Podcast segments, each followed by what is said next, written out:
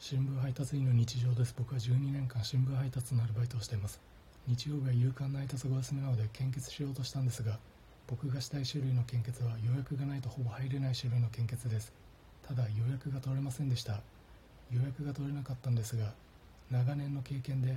これは公表されてないんですが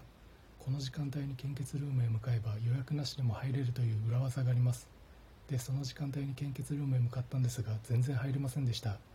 その町には2個献血ルームがあり両方行ったんですが両方とも入れず悔し涙を流しながらやけ食いしようと思いケーキバイキングへ向かいました。するとケーキバイキングは2時間待ちで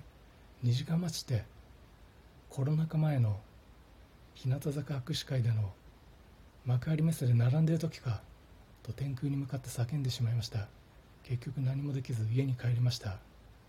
家から献血ルームケーキバイキングがある街を往復電車賃300円ぐらい使って青ひげ骨格太男が移動しただけの一日でした。